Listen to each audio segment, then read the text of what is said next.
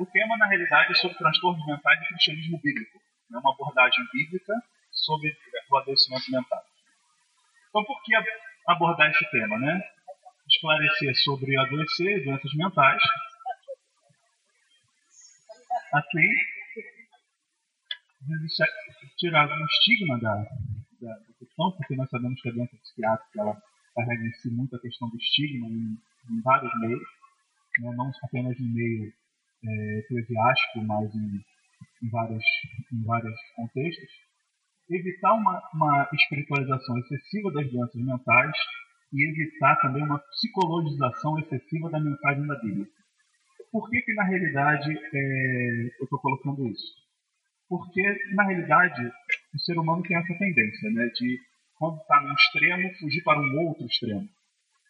E nós temos dois problemas na realidade. Antigamente a gente tinha mais o primeiro, hoje a gente tem muito do segundo. Que nos meios é, evangélicos, é, algumas pessoas ainda tendem, tendem a espiritualizar o tema de tal forma que não compreendem na realidade é, como lidar biblicamente com essas situações ou como elas são. E você tem um outro extremo, que é psicologizar tudo, como se, por exemplo, o que os teóricos, por exemplo, da psicanálise, ou da psicologia analítica, ou da cognitiva comportamental, tivessem descoberto alguma coisa, sabe, que não se sabia antes, ou como se a salvação dependesse de um conhecimento que veio no século XIX ou XVIII, e não lá na, é, na realidade, em todo o tempo que, que aprove a Deus registrar é, a sua palavra. Então, essa é uma outra coisa que a gente também tem que evitar. Porque, na realidade, é, se o Evangelho, na realidade, ele é verdade, ele é verdade em todo tempo, em todo lugar. Então, não é porque aqui nós temos mais acesso a certas escolas. Isso não é inferência lógica. Não é porque aqui nós temos mais acesso a um conhecimento é, científico que o evangelho aqui tem que ser diferente de qualquer outro lugar. Né?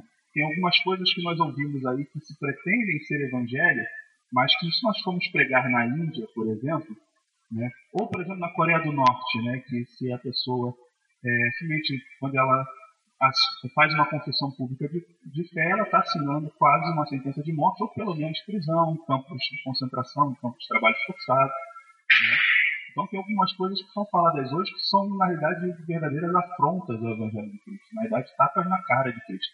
E da igreja perseguida e da memória dos mártires da igreja ao longo da história. Então a gente vai estar falando sobre algumas coisas disso aqui também. Tá? É, antes de prosseguir, é, eu gostaria de estar fazendo uma oração. Tá? Sejamos juntos orando. Senhor nosso Deus, em nome do Senhor Jesus, te agradecemos por essa oportunidade, Pai, que o Espírito Santo possa estar ministrando aqui, porque sabemos que sem a tua graça, sem a intervenção do teu Espírito, não podemos entender nada. Que possa estar nos abrindo entendimento, Pai, e nos moldando o caráter para que pareçamos cada vez mais com Jesus. Em nome do Senhor Jesus, amém. Bem, o adoecimento é cristão. Temos equívocos que são muito, equívocos que são muito comuns com relação à questão do adoecimento, seja de qualquer é, espécie que seja na vida do cristão. Falta, muitas pessoas, há sempre falta de fé ou pecado. Na realidade, é, quando nós entendemos biblicamente o que é pecado, nós sabemos que o pecado não é simplesmente a transgressão da lei, simplesmente, embora a Bíblia até coloque exatamente assim. Mas o pecado tem uma questão que é, tem a ver com, com a contaminação do nosso ser que ocorre lá na queda e que nós herdamos de Adão. Então, na realidade, o pecado, claro, existem os pecados, digamos assim, como se fossem frutos, mas a semente, na realidade, é o pecado. Né? justamente aquela atitude que veio justamente no Éden, né, de sereis como Deus.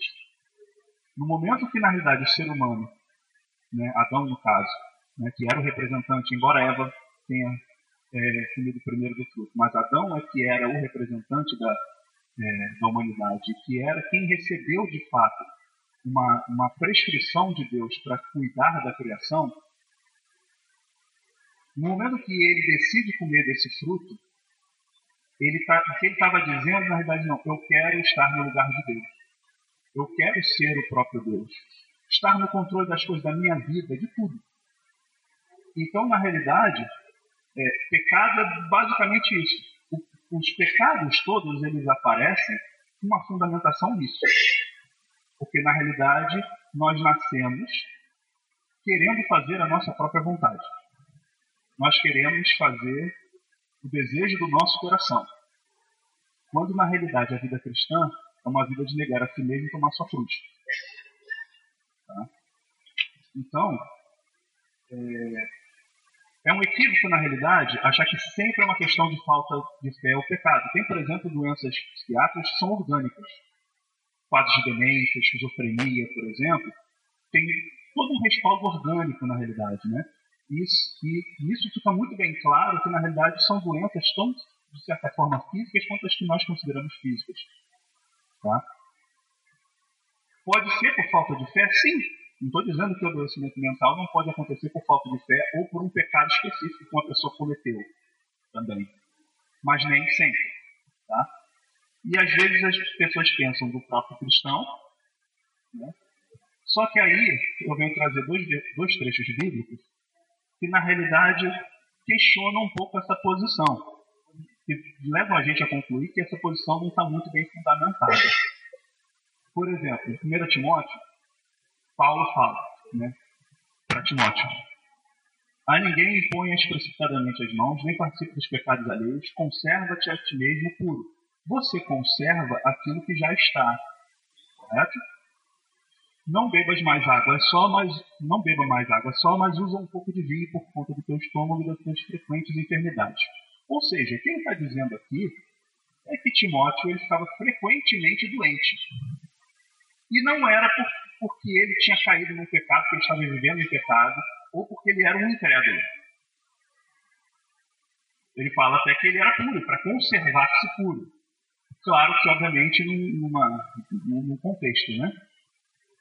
É, enfim, e aí depois ela até fala, ah, é, depois não, antes na Cristo, ele também fala, ninguém despreza a tua mocidade, mas seja um exemplo para os que querem na palavra, no procedimento, no amor, na fé, na pureza, até que eu vá, aplica-te a leitura, a exortação, o ensino, não negligencies o dom que há em ti, o qual te foi dado por profecia com a posição das mãos do presbítero.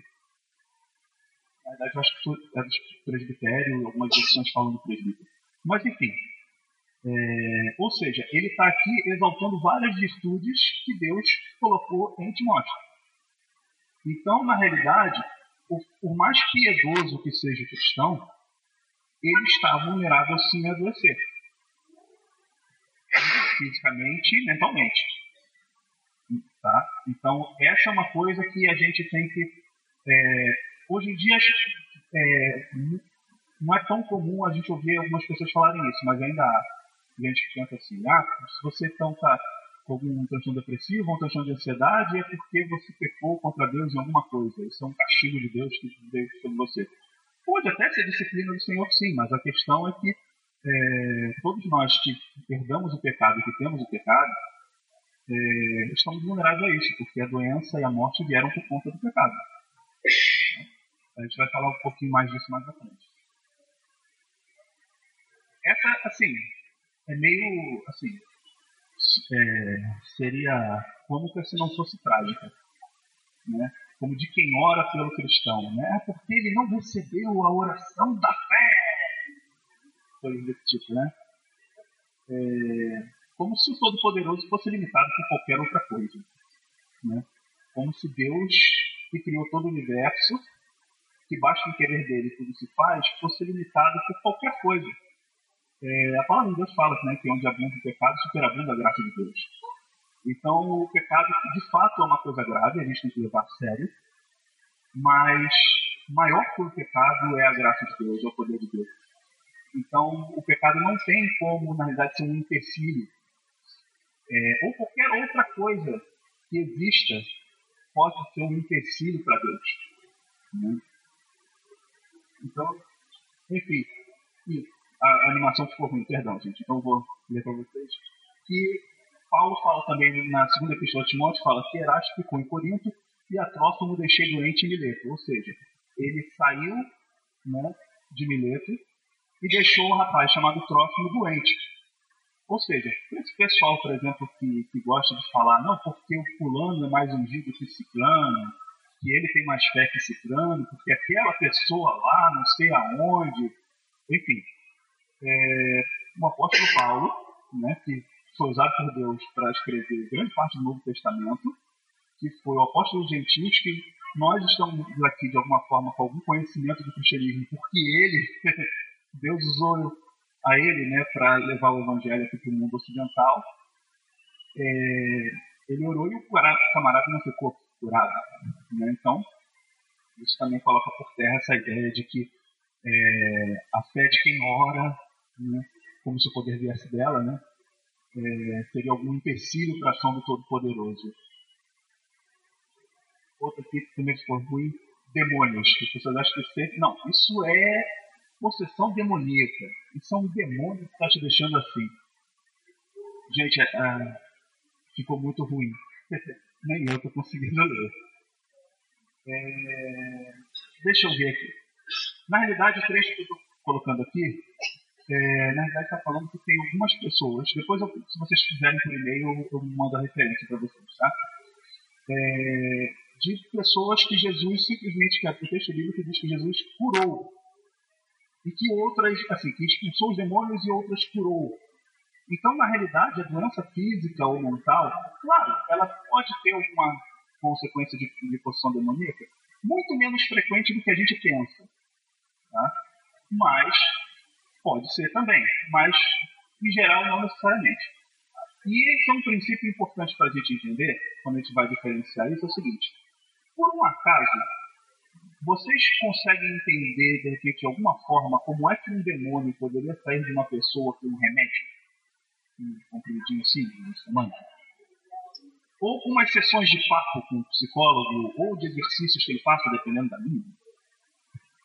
Então, o que acontece? Se algo tem uma origem sobrenatural, como é que isso vai ser combatido por meios naturais, por meios materiais? Não é possível. Então, se fosse assim, todo mundo que tem doença mental só ia ficar bem com um exorcismo. E não com psicoterapia ou com remédio. E os fatos mostram que na realidade isso não acontece. Tá?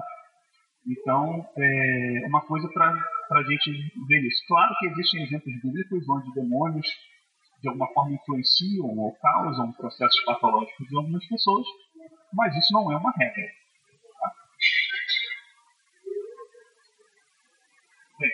E aí a gente entra um pouquinho mais sobre a questão da doutrina. Né? É... Deus criou tudo, todas as coisas perfeitas. Deus ele é 100% santo, ele é 100% justo. Nele não há mácula, nele não há erro. E ele, por ser perfeito, não faltar nada, ele não tem como criar nada imperfeito, porque é da natureza dele ser perfeito. Deus é bom, ele não tem como criar nada que não seja bom. Então, o que acontece? Deus, é o que a Escritura traz para gente, Deus fez todas as coisas e viu que era bom. Quando fez o homem, viu que era muito bom. Mas o que acontece? O nosso primeiro pai, e geralmente isso acontece em qualquer circunstância, por exemplo, um pai de família. Ele toma uma decisão errada sobre como ele vai gerenciar as finanças da casa. É só ele que recebe as consequências do, do, do que ele decidiu de errado? Não.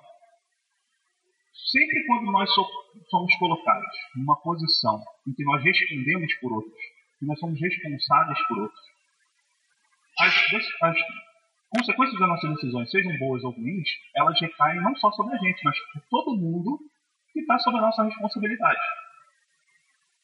E foi o que aconteceu com a gente. Adão, nosso primeiro pai, recebeu a função de cuidar da criação. E aí, que, que ele. Tanto que vocês veem depois que quando, é, quando Deus vem ao encontro para confrontar com o pecado, ele não vem falar com Eva primeiro. Ele vem falar primeiro com Adão. Por quê? Porque ele tinha a responsabilidade. Na vida cristã nós sabemos disso, né? Nós recebemos responsabilidade e alguma incumbência para servir. Né? Então significa que a gente está lá para tomar a primeira bala. Né? Se vier um cara tirando um salão, nós somos só para tomar a primeira bala. Né? Nós homens somos cabeça, os cabeças do nosso lar. Então, tudo que acontecer de ruim, em primeiro lugar, tem que acontecer com a gente. Se algo der errado, em primeiro lugar, a responsabilidade é nossa. Acho que todo mundo aqui deve saber disso, não? Enfim, né? nós recebemos essa autoridade para servir, assim como Cristo fez. Né? Não é como o mundo vê. Então, o que acontece? Nosso primeiro pai não, te, não entendeu isso, ele ficou seduzido pelo, pelo pecado. E aí, mesmo nós que temos as primícias do Espírito, nós que somos templo do Espírito Santo, ao mesmo tempo que ainda que reside em nós a graça, que reside em nós a redenção, reside também em nós o pecado e a queda. E por isso que nós estamos doentes, por isso que existe catástrofe no mundo, por isso que acontece tudo isso. Tá? E ele ainda tentou falar, não, foi a mulher que tu me deste. E ela falou, nossa, a serpente me enganou. Enfim, sempre jogando a culpa para o outro. Né? Na realidade, até é, é aquilo. Até o pastor da minha igreja, né? É, eu sou, eu congrego na primeira igreja batista bíblica do Rio, na Tijuca. E é uma coisa que o pastor fala muito é exatamente isso. Quando a gente se arrepende, é, é como Davi, né? A gente fala só, eu pequei contra o Senhor. Gente não fala mais nada, gente não fica se justificando. Fica, mas foi por que isso? Foi por que aquilo? Por que fulano? Por que aquelas coisas que aconteceram, as circunstâncias, blá blá blá? Não. Aí simplesmente eu pequei contra o Senhor. O Senhor perdoa e me transforma. Acabou. Mas enfim. E por todos nós somos pecadores, podemos adoecer do corpo, e aí eu coloquei alma e espírito, porque a gente sabe que tem aquela controvérsia teológica de dicotomista e dicotomista, né, do homem, mas a gente não vai entrar por aqui, porque é uma grande outra discussão. Né, até que estejamos com Cristo. Nós estamos, é, nós, somos, nós queremos o pecado em nossas vidas. E é, até um equívoco que é comum, né, a gente achar que a gente é pecador porque a gente peca. Não, a gente peca porque a gente é pecador, é o contrário. Porque justamente o pecado, as transgressões da lei que a gente comete toda hora, todo momento, que a gente nem se dá conta, né? na realidade elas são consequência do pecado.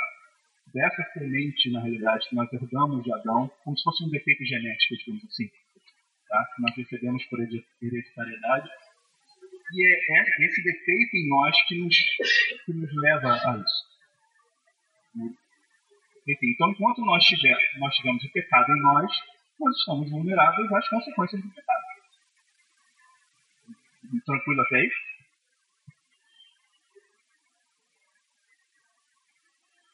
Então, se Deus não nos curar com seu poder sobrenatural, e Ele pode fazer isso no momento que Ele quiser, é, devemos procurar um médico.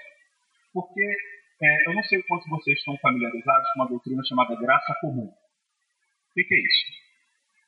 O que acontece? A palavra de Deus fala que no princípio Deus criou os céus e a terra. O Evangelho de João fala que no princípio era o verbo. A gente geralmente tende, por conta do nosso pecado, a ver o universo, as coisas né, da nossa vida, como se nós fôssemos o centro de tudo. Mas não somos. O centro de tudo é Deus. Então, no princípio, tudo começa com Deus. E aí é aquilo. Deus ele é 100% santo, ele é 100% justo. E aí ele fez a criação perfeita. E aí houve o pecado. Ele estaria fora do seu direito, da sua justiça, se ele simplesmente aniquilasse com tudo? Sim, ele estaria no seu pleno direito. Tá? Porque a gente sempre fala assim, ah, mas eu não sou tão mal quanto fulano. Mas Deus é 100% santo. É a diferença entre sujo e limpo. Não é mais sujo, menos sujo. É sujo e limpo.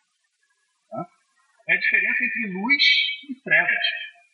Se você tem um lugar escuro e você acende uma luz, aquela luz vai se irradiar para tudo quanto é lugar. Então, na realidade, Deus teria todo esse direito. Mas ele não faz isso. Mesmo com o ser humano caído, ele continua preservando várias coisas no mundo, na criação, e que, até de acordo com nós olhamos para a palavra, são boas. Por exemplo, todos nós podemos apreciar, por exemplo, uma boa comida feita por um bom cozinheiro. Ele necessariamente vai ser crente, ele não precisa ser salvo para fazer uma boa comida. Quando, é, por exemplo, nós vamos, por exemplo, fazer uma obra em casa, um engenheiro, um pedreiro, não necessariamente precisa ser crente. Eles podem fazer um trabalho muito bom e Deus usá-los como instrumento de nos abençoar através daquilo. Sempre será Deus nos abençoando através dos outros. Mas, na realidade, é, Então, na realidade, não, não, não, na realidade, não é a salvação que faz, por exemplo, que um profissional, por exemplo, seja usado por Deus para nos abençoar. Deus ele pode usar qualquer coisa, qualquer que seja, para nos abençoar, para nos disciplinar ou para executar sua justiça. É uma coisa que pouco se fala hoje, né? Como se é, a perfeição fosse simplesmente você fazer vista grossa para aquilo que é mal, para aquilo que é perverso. Mas Deus não é assim. Então o que acontece? O milagre, na realidade, é uma coisa que é extraordinária.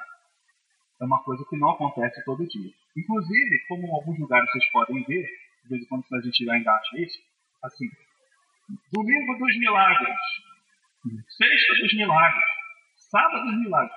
Pô, cara, já está prevendo que vai ter milagre ali, que coisa extraordinária é essa, acontece todo dia. Não é o que a gente vê na escritura. A escritura é uma coisa, é uma coisa extraordinária. Era uma coisa que, que não acontecia toda hora. Então, na realidade, como é que Deus preserva, na realidade, a sua criação e nos abençoa pela sua graça? E aí não estou falando da salvação, mas da graça comum. Através de instrumentos humanos. Através de instrumentos materiais. Então, Deus pode sim nos ajudar através de médicos, através de engenheiros, através de pedreiros, através de, de é, auxiliares de limpeza, através de qualquer coisa. Então, assim, isso não, não passa um teste lógico achar que, por exemplo, a gente precisa necessariamente de alguém é, que seja cristão para que seja instrumento de Deus para qualquer coisa. Né? Aliás, inclusive, acho que talvez muitos também tenham essa experiência. Às vezes a gente é, justamente contrata um profissional que, que se diz cristão e aí quando a gente vai olhar ele faz um negócio pior do que o que, que não era, né? Enfim. Então, na realidade, o médico não é sinal de falta de fé. Na realidade, eu creio em Deus tão poderoso que ele pode usar qualquer coisa, inclusive o médico. Se ele na Escritura, na Bíblia, não fala que aquilo é pecaminoso, por que, que Deus não pode usar aquilo? Deus só não vai contra a sua própria palavra. Mas ele pode ir completamente contra, e graças a Deus que ele faz isso, contra as minhas expectativas. Tá? Tanto que, assim, uma coisa que. E aí vamos falar um pouquinho de, de, de, de estilo literário. Vocês não veem na Bíblia, pelo menos eu nunca vi, por exemplo, embora, claro que Deus ama as pessoas, mas vocês não veem a expressão escrita ali, assim, tipo, é, saúda-vos o ladrão amado, saúda-vos o corrupto amado, saúda-vos o, o fofoqueiro amado, ou mentiroso amado. A gente não vê isso Bíblia. Mas a gente vê uma expressão curiosa quando fala de Lucas, né? Menciona saúda-vos o médico amado. Né? Claro que a medicina na época de Lucas era bem diferente, mas mesmo assim, inclusive a palavra que o texto grego usa para médico é iatros, que é a mesma que a gente psiquiatra, pediatra, geriatra. Né? Então, assim, nem todas as especialidades médicas são assim, mas se tem iatros, é médico. É o diferente do psicólogo, do gerontólogo, do fisioterapeuta, contraposição ao fisiatra e por aí vai. Né? A palavra é a mesma. Tá?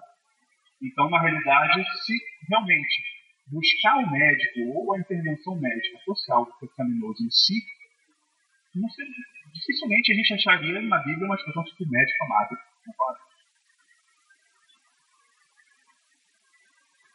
E tem os trechos que também são usados para analogia. Claro que aqui Jesus não está se referindo exatamente aos médicos, mas ele usa isso como analogia. Ele fala, né? Jesus, porém, ouvindo isso, respondeu: Não necessitam de médicos sãos, mas sim os enfermos. Ou seja, no texto, no seu contexto, ele não está falando de médico. Ele não está falando disso. Tá? Bem claro isso. Ele está falando de si mesmo na sua ação no ser humano. Mas ele usa como analogia a questão do médico, ou seja, ele não está negando que os enfermos precisam de médico. Em nenhum momento ele está negando isso. Né? E aí ele, em Colossenses, né, a palavra coloca também saúde dos lucros do médico amado. Aí, algumas dúvidas foram. E asa? Em 2 Crônicas 16, 12. Porque o texto fala, não sei, aqui ficou menor. Essa, essas, é, eu peço desculpa a vocês os problemas com a precisão com a fonte. Eu não sei o que, que houve, porque quando justamente assim, antes de botar para cá, eu abri o arquivo e vi que tinha várias discrepâncias de tamanho de fonte, não sei se relacionadas à versão do programa. Né? E aí, essa daqui já ficou pequenininha. Mas eu vou ler para vocês. Fala, no ano 39 do, do seu reinado, Asa caiu diante dos pés, e era muito grave a sua enfermidade, e nem mesmo na enfermidade buscou o Senhor, mais aos médicos. E aí, quando as pessoas leem o versículo assim, ah, viu, ó, tá escrito, ó, o médico está tentado, ó, é contraposição a ir a Deus. Só que uma coisa que poucas pessoas não percebem, ou, ou não foram instruídas nisso, é que é o seguinte, vocês quando escrevem uma carta, ou um texto, sei lá o que for, você escreve assim, por exemplo, vamos escrever uma carta, que eu fosse escrever uma carta para minha mãe. Eu escreveria assim, um, oi mãe, dois, tudo bem com você? Três, quando é que você vai fazer aquela feijoada de novo? Quatro, como é que tá vida? Não, né? É, uma coisa que é muito óbvia, mas que algumas pessoas não sabem, por várias razões, é que o texto bíblico é um texto contínuo. Na realidade, a separação de capítulos e versículos é uma coisa que é feita pela edição da Bíblia. Tá? Em algum nível, em algum momento histórico, isso foi dividido para facilitar que a gente ache um texto lá B ou C. Mas eles, como qualquer texto, estão inseridos num contexto. Então, para a gente entender, por exemplo, um versículo na, nas cartas de Paulo, por exemplo, a gente não basta ler um versículo. A gente tem que ler a carta toda. Desde o início até o fim. Tá? Então, vamos olhar para o texto. Aí eu acho que vai ficar menor ainda. Vamos olhar o texto. Né, de 7 a 12. Naquele mesmo tempo veio Hanani, o vidente, ter com Asa, rei de Judá, e lhe disse: Porque confiaste no rei da Síria e não confiaste no Senhor teu Deus. É isso que ele está dizendo. Por isso o exército do rei da Síria escapou da tua mão. Porventura não foram os etíopes e os líbios o grande exército, com muitíssimos carros e cavaleiros? Confiando tu, porém, no Senhor, ele os entregou nas mãos. Porque quanto ao Senhor, seus olhos passam por toda a terra para mostrar-se forte a favor daqueles cujo coração é perfeito para com ele, nisto procedeste loucamente, pois desde agora haverá guerras contra ti. Então Asa, indignado contra o vidente, né, era como chamávamos profetas nessa época, lançou na casa do tronco porque estava enfurecido contra ele por causa disso. Também nesse mesmo tempo, Asa oprimiu alguns do povo. Os atos de Asa, desde os primeiros até os últimos, estão escritos no livro da, dos reis de Judá e de Israel. No ano 39 do seu reinado, Asa caiu dos, dos pés e era muito grave a sua enfermidade. E nem mesmo na enfermidade buscou o Senhor, mas aos médicos. Ou seja, que aquele versículo está fazendo uma alusão aqui embaixo, em conclusão a todo o que está no anterior, é que na realidade, ao invés de dele entender que na realidade o Senhor é que é o soberano do universo e que determina na realidade as coisas que acontecem, como acontecem, se vai, vai se resolver ou se não vai se resolver, o camarada confiou, né, achando que os médicos é que, é que resolvem a parada. E não é assim, como nada nessa vida. Tá? Então a questão era essa. Isaías 53. Porque o texto fala: verdadeiramente ele tomou sobre si as nossas enfermidades e carregou com as nossas dores, e nós reputávamos por aflito, ferido de Deus e oprimido. Mas ele foi ferido por causa das nossas transgressões e esmagado por causa das nossas iniquidades. O castigo que nos traz a paz estava sobre ele, e pelas suas pisaduras somos sarados. De fato, o texto fala sobre também uma questão de cura física. Tá? Mas a gente pode até olhar pelo próprio contexto do versículo, que na realidade ele não está falando só disso. Ele está falando da ação de Cristo em não apenas perdoar, mas também remover o pecado desta criação. Então, na realidade, inclusive até se me lembra, é, só a título de ilustração, as doenças psicóticas elas se caracterizam por uma ruptura com a realidade interna, o limite entre a realidade interna e a realidade externa do indivíduo. Então, na realidade, as doenças psicóticas, de fato, né, porque a gente tem muita gente. Aí é uma questão que até a gente estava conversando, que ela também é médica, né, questão da falta de preparo de vários profissionais no Brasil. Mas deixa isso à parte. As doenças psicóticas, na realidade, o, o camarada ele não tem como ter a possibilidade de enxergar que aquilo que ele está vivenciando ou pensando pode ser patológico ou irreal. Essa possibilidade ele não consegue ter. Por isso que, em definição na psicopatologia fenomenológica, traduzindo, é a base do estudo de sinais e sintomas em psiquiatria, é, a gente define um delírio, né, que é um sintoma psicótico, como uma ideia, na realidade, que ela é ininfluenciável, né, tem uma certeza, é, é, uma certeza, na realidade, que é indissolúvel, você não vai conseguir convencer o cara por A mais B que o cara está tá delirando, digamos assim. Tá? É, o cara não consegue, na verdade, nem pensar nessa possibilidade. Se o cara pensa nessa possibilidade, então aquilo não é psicose. Tá? É, mas, enfim, então, teve um paciente uma vez que eu estava atendendo numa emergência psiquiátrica, um rapaz novo, mas com quadros de esquizofrenia, né, que é uma doença psicótica. E o rapaz, obviamente, porque a doença, essa é a grande dificuldade da esquizofrenia, né? Como a pessoa não entende, ela não consegue entender, não é porque ela está sendo teimosa, não é porque ela está sendo chata, não é porque ela está sendo burra, não é porque ela está sendo qualquer coisa desse tipo, é porque ela está doente, tá? Ela não tem o controle sobre isso. É, como ele não tem a possibilidade de entender que está doente, por que, que ele vai tomar um remédio? Hoje tem vários remédios para esquizofrenia, mas a grande dificuldade que a gente tem é fazer a pessoa aderir ao tratamento, porque é uma doença que, por sua natureza, impede o camarada de entender que está doente e que precisa do remédio. Então o rapaz estava num quadro agudo, e aí ele citou esse texto, dizendo que ele não precisava de remédio por isso, porque Jesus tomou sobre si as suas enfermidades e, portanto, ele não precisava de médico e nem de remédio. E aí, na época, tinha o Novo Testamento dos Gideões, né? E aí eu abri para ele em 1 João e falei assim: olha, o texto aqui está falando, o texto de que citou fala que ele foi esmagado por conta das nossas iniquidades, que por conta das nossas transgressões. E aí eu citei o texto de 1 João que fala que aquele que diz que não tem pecado faz Deus mentiroso e a verdade não está nele. E aí ele, por conta da natureza psicótica da doença, falou: essa é Bíblia do diabo, essa é Bíblia do diabo. Tá? É triste, é muito mais é trágico. Tá? E aí teve que se medicar ele né, contra a vontade dele, internar ele para ele poder fazer o tratamento e melhorar. Mas enfim, é, embora nesse momento tenha sido uma expressão de doença psicótica, muita gente que não é psicótica usa essa mesma linha de argumentação. Então a questão é, se a doença na realidade é uma consequência do pecado que reside em nós, a gente só não vai ficar doente quando o pecado não mais reside em nós. E nós sabemos que nesta vida aqui na Terra isso não vai acontecer. Ok? Tá? Esse que eu estou querendo colocar. E aí, por isso, a gente vai falar um pouco, falar brevemente sobre doutrina da salvação, sem entrar em certas controvérsias. Mas isso, isso é de, de, isso que eu vou falar agora, na realidade, é um consenso na teologia cristã, independente da linha que você siga. Porque a salvação, na realidade, ela tem três aspectos. Você tem a justificação, você tem a santificação e você tem a glorificação. Tá?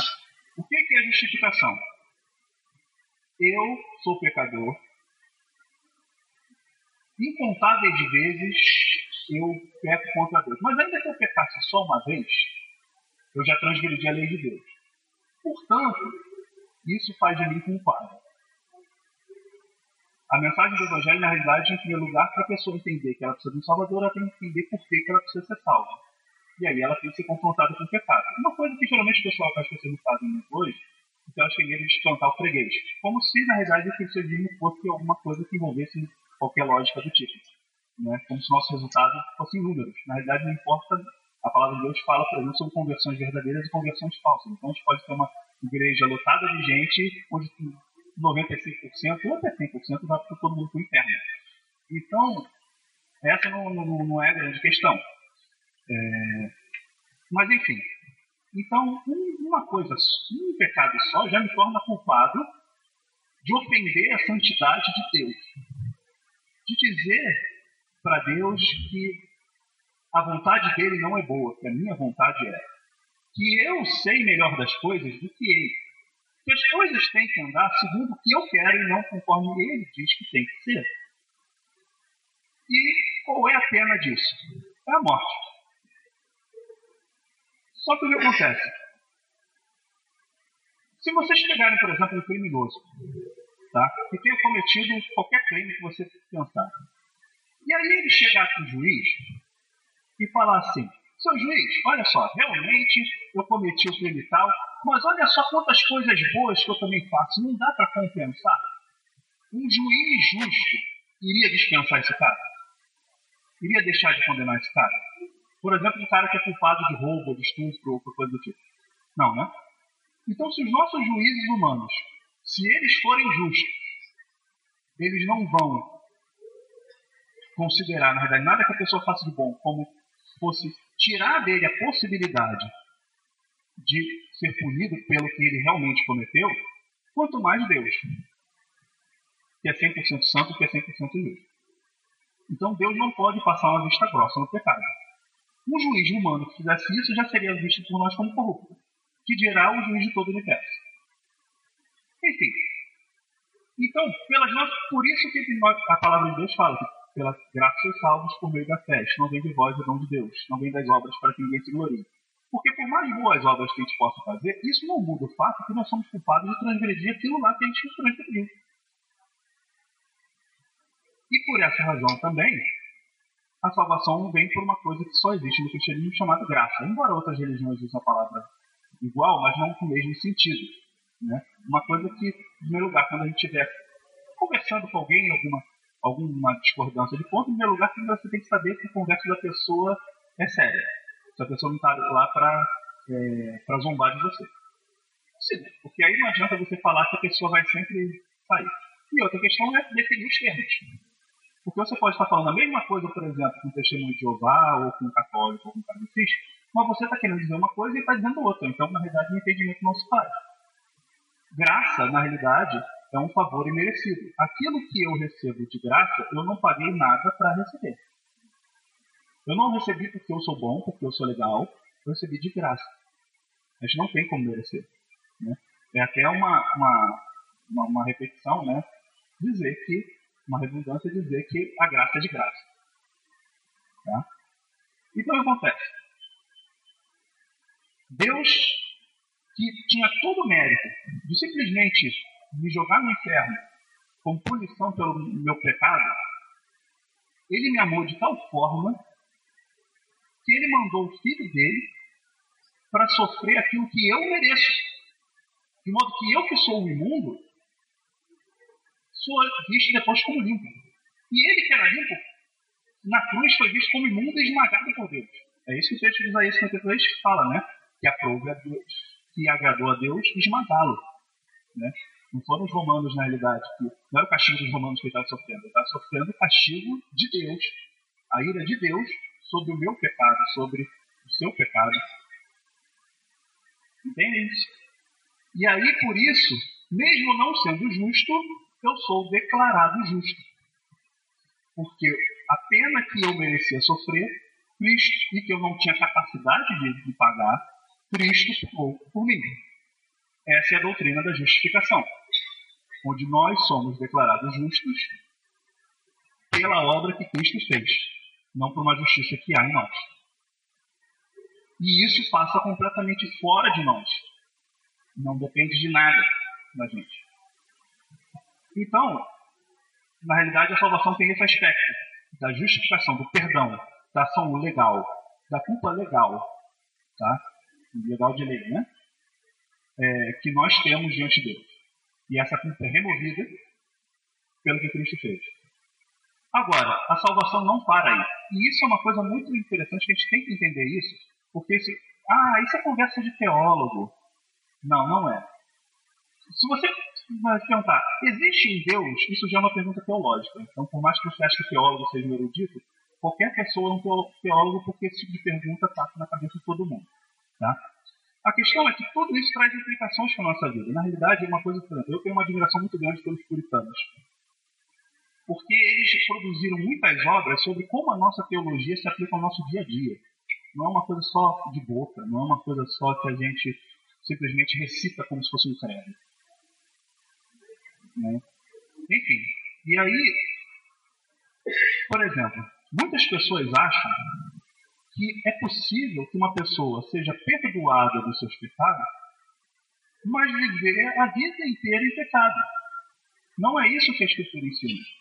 Porque a justificação não anda sozinha, ela anda com a santificação. O que é a santificação? É o processo através do qual Deus vai nos transformando cada vez mais na imagem de Cristo, na perfeição que há em Cristo.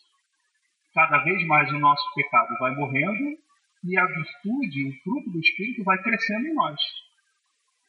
Essas coisas não tem como andar separado. Então, se o camarada diz que foi salvo, por mais que ele fala isso emocionalmente, por mais que ele frequente a igreja, por mais que ele faça isso ou aquilo, se ele vive em pecado, se ele vive indiferente em relação ao pecado, ele não foi salvo e vai para o inferno mesmo jeito. Não existe como separar isso. A maior evidência que você tem que você teve seus pecados perdoados é que hoje você vive uma vida de luta contra o pecado. Você pode até cair, mas você vai lutar sempre. Você não vai ficar de joelhos para sempre. Não é possível isso com o cristão, porque é Deus que faz isso nele. Não sei quantos de vocês conhecem um pregador chamado Paul Washer. E ele fala uma coisa interessante, que é o seguinte. Se eu chegasse aqui para vocês, se eu tivesse chegado além da, da hora né, que tinha, e falasse para vocês, olha, vocês me desculpem aqui o atraso, mas é que eu fui atropelado por um caminhão no meio do caminho, sabe como é que é, né? E aí eu me atrasei para estar aqui com vocês. Vocês acreditariam nisso? Se eu não tenho nenhum ferimento nem nada? Então, se eu não tenho como encontrar um caminhão de frente e não aconteceu nada comigo, como é que eu posso encontrar o Deus Todo-Poderoso do universo e nada me acontece? Não é possível. A maior evidência que a pessoa tem do perdão dos seus pecados é a, é a busca da santidade na vida. Claro que existem pessoas que estão em graus diferentes. Que é uma obra, mas como a santificação é uma obra que Deus faz na gente, não é pelo mérito da pessoa. Então você tem pessoas que são mais imaturas na fé e tem pessoas que já passaram por, por várias coisas, por várias ações de Deus ao longo do tempo que tem transformado elas e feito as cada vez mais seguir na estudada de Cristo, cada vez mais imitar o caráter, imitar o procedimento, o sentimento e a, e a visão de mundo. Tá? Então, na realidade, é, por mais que isso possa parecer de início conversa de como estou falando com vocês, não é. Isso tem uma implicação de vida e morte na vida das pessoas. Porque se as pessoas creem que estão perdoadas do seu pecado, mas a sua vida não rende fruto disso, evidências que, de acordo com a Bíblia, estão presentes na vida do salvo, a, pessoa, a gente está alimentando nela uma falsa esperança. E a gente está falando algo de Deus que Deus não é. Algo do Evangelho que o Evangelho não é. Tá? Para que, para que um médico, seja ele qual for, trate um paciente, a princípio, algumas doenças psiquiátricas são uma exceção disso. Mas, a princípio, você tem que dizer para a pessoa: olha, você está doente e se você não fizer o seu tratamento, você morre. Ou você vai ficar aleijado. Ou vai acontecer sei lá o que for. Como é que nós podemos estar tá querendo propagar para as pessoas o que Cristo fez na cruz se nós não formos para elas por que elas precisam disso? Que a própria palavra coloca, né? Que há um caminho ao homem que parece bom, mas o seu fim conduz à morte. Então, a pessoa ela, ela precisa entender isso. Claro que a gente sabe que é Deus que abre o entendimento da pessoa. Mas não tem como desvincular a mensagem da cruz da mensagem da lei, que é quem, que é quem na verdade nos condena de fato. A cruz só faz sentido a cruz só é o que é porque, por conta do nosso pecado. Sem o nosso pecado não haveria necessidade da cruz. Entende isso? Então, na realidade, por que, eu estou falando disso? Porque a salvação ela tem esses três aspectos. A justificação, onde nós temos um perdão da ofensa legal, da ofensa da lei. Mas ao longo da nossa vida nós vamos sendo santificados. Na realidade, o pecado vai sendo limpo, digamos assim. Nós vamos sendo purificados nesse sentido. Por isso que algumas vezes a Bíblia fala que nós fomos salvos, estamos sendo salvos e seremos salvos. E a terceira e última parte era a glorificação. Quando Cristo vier, os que estiverem em Cristo serão transformados e os que morreram em Cristo serão ressuscitados. Opa, aqui não tem nada, né? Eu estou passando só para a gente ganhar tempo, porque eu não sei nem quanto tempo já passou. Enfim, mas esse texto de 1 Coríntios 15 fala muito sobre a questão da glorificação, né? Mas digo isso, irmãos, que carne e sangue não podem herdar o reino de Deus, nem a corrupção herda a incorrupção. Eis aqui vos digo o mistério, nem todos dormiremos, mas todos seremos transformados. No momento, num abrir e fechar dos olhos, ao som da última trombeta, porque a trombeta soará, os mortos serão ressuscitados incorruptíveis e nós seremos transformados. Porque é necessário que isto que é corruptível se revista da incorruptibilidade, e que isto que é mortal se revista da imortalidade.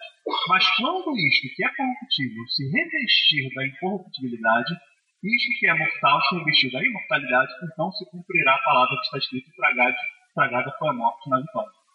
Ou seja, apenas quando Cristo remover completamente o pecado da nossa vida, é que a gente não vai estar vulnerável a adoecer, a morrer.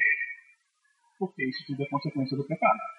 Enquanto isso, todos nós, todos nós estamos vulneráveis a essas coisas. Tá? E aí por isso em Apocalipse 21, 4 fala né, que ele enxugará dos olhos toda lágrima, não haverá mais morte, nem mais haverá mais pranto, nem lamento, nem dor, porque já as primeiras coisas são passadas. E aí isso se cumpre. Mas em Mateus 8, 16, 17, que a princípio faz uma aplicação de Isaías 53 como se de fato fosse para a enfermidade. Vamos voltar para o contexto do texto. Em Mateus, Jesus, nesse texto ali, Jesus está curando vários enfermos e Mateus fala, olha, então, ó, lembrem que o profeta falou que ele, na realidade, viria para tomar sobre si a nossa enfermidade. Mas, na realidade, e aí isso realmente é uma coisa mais técnica, teológica, que é a questão de como, na realidade, os escritores do Novo Testamento, no seu contexto cultural, faziam a exegese, a interpretação do Antigo Testamento. Tá? Então, na realidade, isso na realidade é uma referência só para apontar, na realidade, todo o contexto do Isaías 53. É como se, por exemplo, eu falasse com vocês. É,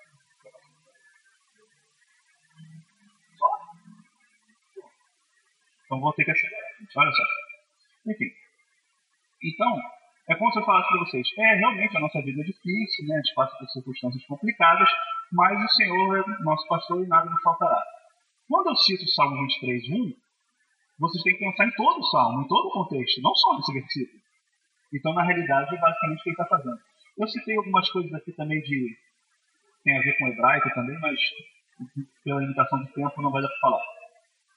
Então, se não, Deus não nos curar apenas por seu poder sobrenatural, devemos procurar o médico. Ir ao médico não é sinal de falta de fé e também não é condenado pela Bíblia. Isso daqui é sobre a psiquiatria, uma coisa mais histórica, sobre psicologia, devido ao tempo não vamos falar. É... Tá. Além disso, é... o que acontece? É... Uma coisa que eu vou estar tá mostrando para vocês, não é para ninguém guardar isso, é, como é que na realidade a questão, que todo mundo sempre me pergunta isso quando você palestra, né? Como é que você sabe se é possessão ou se não é? Bem, um princípio básico, na realidade, é, é aquilo que eu falei já para vocês. O que é de causa sobrenatural não se resolve por meios naturais. Tá? Mas, eu queria mostrar para vocês como é que, na realidade, historicamente, isso já foi tratado muito melhor do que nós tratamos hoje porque era uma época em que se estudava muito mais a palavra. A palavra de Deus fala errar e não conhecendo as escrituras e o poder de Deus. E quando as pessoas não são familiarizadas com a Bíblia, elas estão abertas a todo tipo de heresia possível e imaginável. Tá? Então, assim, e isso aqui eu coloquei, princípios gerais para diferenciar, né? A Bíblia, a Bíblia que é a nossa única regra de fé e prática, não é nossa experiência nem a tradição, seja que você chamar ela isso de tradição, ou você chamar de experiência, ou uso de costumes, ou é, é o ensino da igreja, é o que você quiser chamar. Deus nunca contradiz a sua palavra. Isso é uma coisa importante a gente ter noção disso. Então, se Deus falou uma coisa na palavra dele, é porque é. Ele não vai seguir ao contrário. Ele dizer, ah, mas em alguns casos não é bem assim.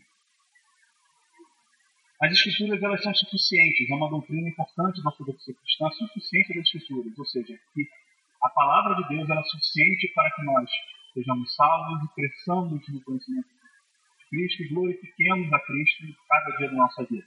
A gente não, na verdade, outras coisas elas só vão ajudar quando elas apontam para as Escrituras ou não contradizem as Escrituras. Isso eu já falei, manifestações espirituais não são explicadas nem meio terrenos. E uma coisa que é importante, isso em tudo, as manifestações do Espírito Santo, ela tem sempre um propósito, não um capricho de Deus. Não é uma coisa que somente acontece para todo mundo falar somente, oh, que legal. Né? Sim, existe para que a gente glorifique a Deus. Mas ela tem sempre um propósito. Tá? E elas sempre trazem um fruto de transformação na gente. Não é possível que a gente tenha qualquer experiência com Deus e que o nosso caráter fique do mesmo jeito que estava. Tá? Então, enfim, citando, alguns manuais luteranos que foram produzidos no século XVI, XVII, mas acho que XVII, ou até XVIII, onde eles levavam muito mais a sério a imposição. Hoje em dia, né, a pessoa ficou tonta, o cara fala, está endemoniado. Ah, o cara espirrou torto, o cara está endemoniado. Ah, o cara está tá falando uma. não está sendo muito coerente, está endemoniado. E a questão é que a gente corre no perigo de invocar o nome de Cristo por uma coisa que na realidade não é bem aquilo. Tá? Então vamos ver como é que esses luteranos faziam rapidamente, só para ver como é que eles olhavam, por exemplo, a questão da possessão. Né?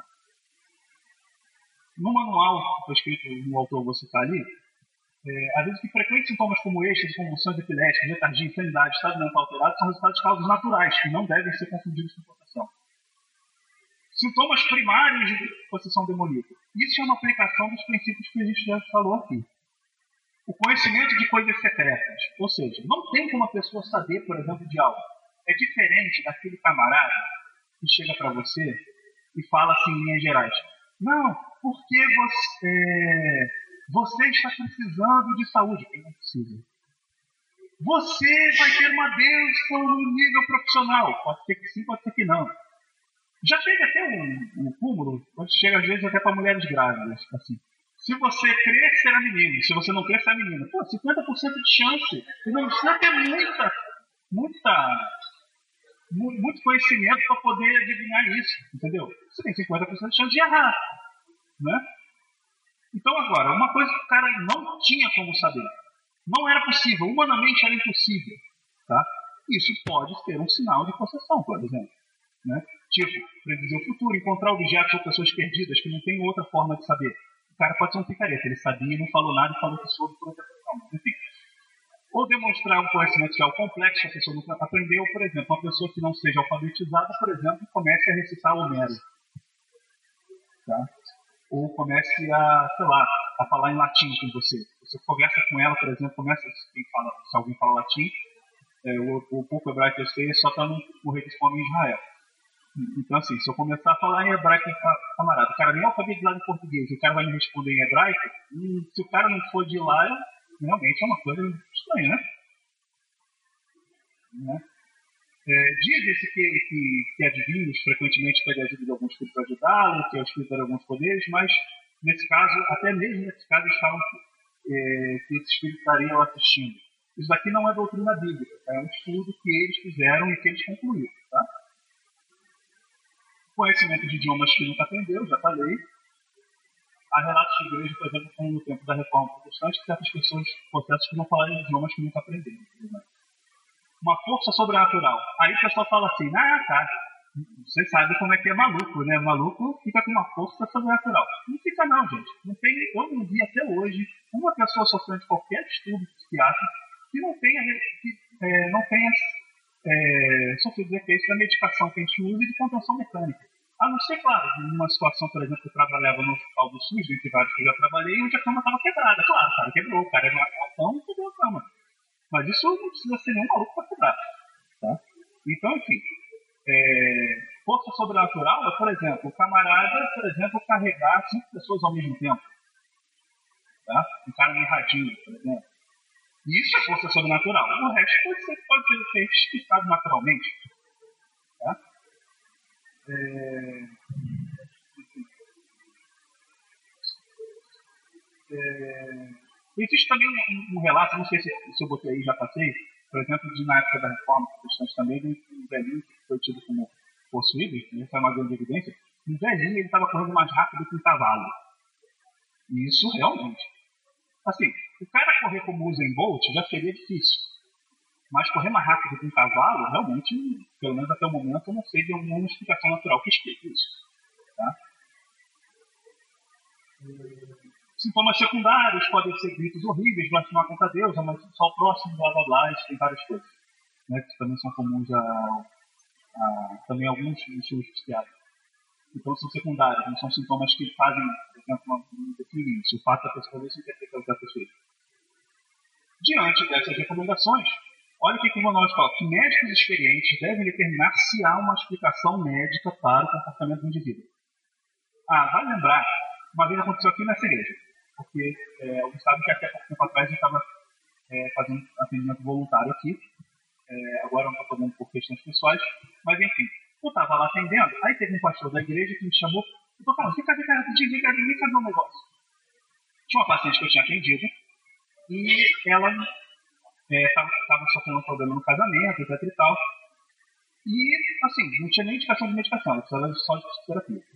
E aí ele me chamou porque eu fui ela estava no carro da patroa dela, né? E aí eu entrei no carro para ver. Aí a mulher estava supostamente possuída com espírito, parece que é, o marido teria traído ela, pelo menos é que ela fala isso, né? É, antes. E aí nesse momento ela fala, não, ah, porque esse meu marido vai vir, porque ele vai ter que se arrepender dos seus pecados, não sei o quê. Bem, em que momento o diabo quer que eu me arrependa dos meus pecados? Então isso contraria a escritura. Então ficou muito fácil de ver que na realidade aquilo era um trânsito associativo e não uma possessão demoníaca. Ok?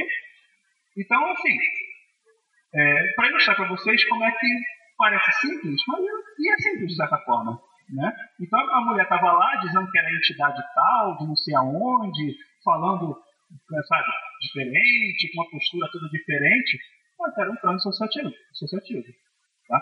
Depois a gente até pergunta porque o nosso tempo está. Enfim. Então, se há uma, uma explicação.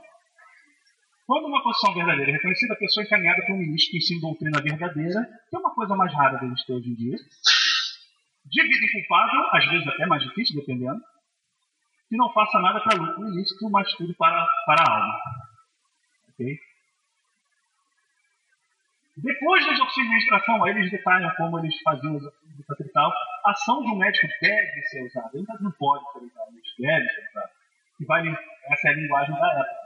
Que vai limpar o processo, é, o processo de fluidos maliciosos com medicações apropriadas. Esse camarada que escreveu isso é De Consciência, o, o nome do documento que cita isso. Tá? Agora, finalmente, encaminhando para a nossa sessão final, né, até porque o tempo está tá apertando, eu falei no início, o outro lado da moeda. Existe, de fato, historicamente, uma tendência, na verdade, de se espiritualizar excessivamente as doenças mentais.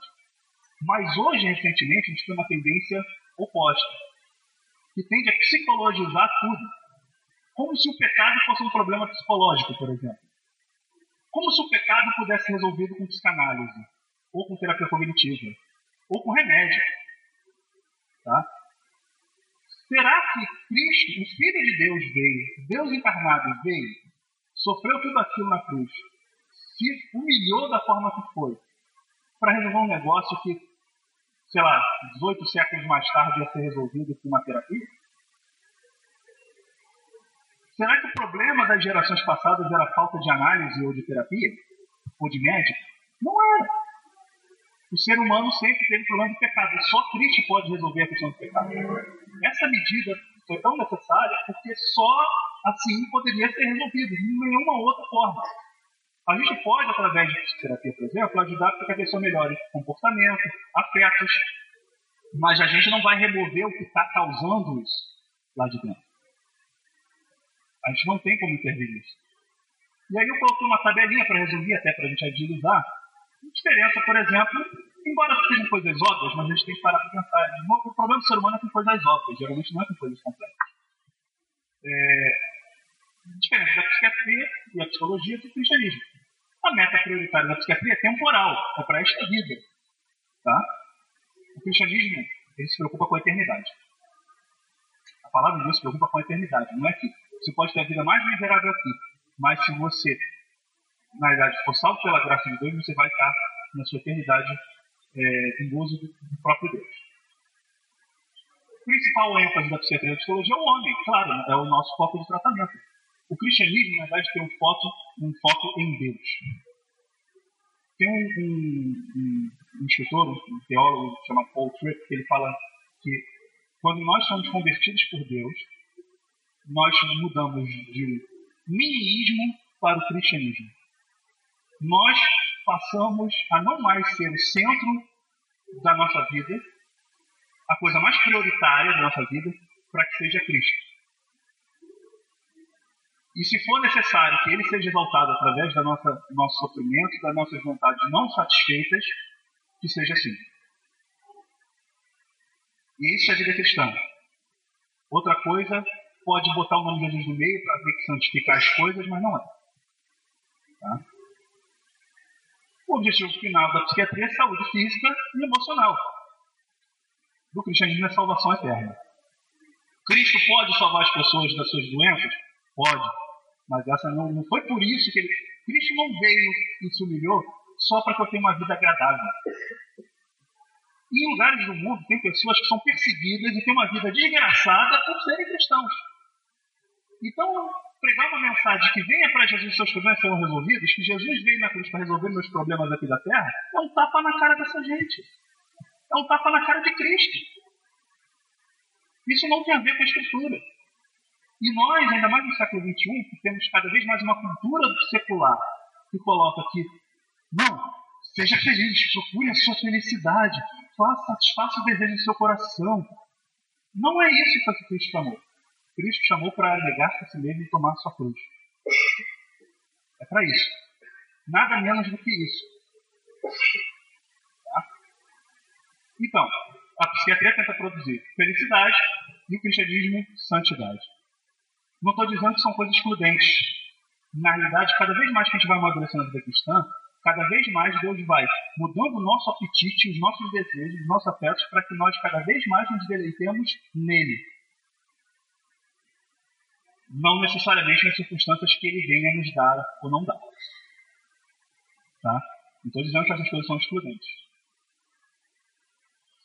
Tenta, é, a psiquiatria tenta evitar morte e sofrimento terreno o cristianismo tenta evitar o sofrimento eterno. Tá? Que é uma coisa que as pessoas não gostam de falar, mas é real. As coisas não são o que são porque a gente gosta ou não gosta delas, ou porque a gente pensa ou não pensa. Elas são as que são. Essa cadeira vai ser sempre uma cadeira, por mais que eu pense que ela seja uma faca. É, fonte de conhecimento da psiquiatria e da psicologia é mutável, é uma questão humana, então é uma construção de conhecimento que é feita ao longo do tempo. Já no cristianismo, não é imutável, a palavra de Deus é a mesma. É a mesma, ela não muda.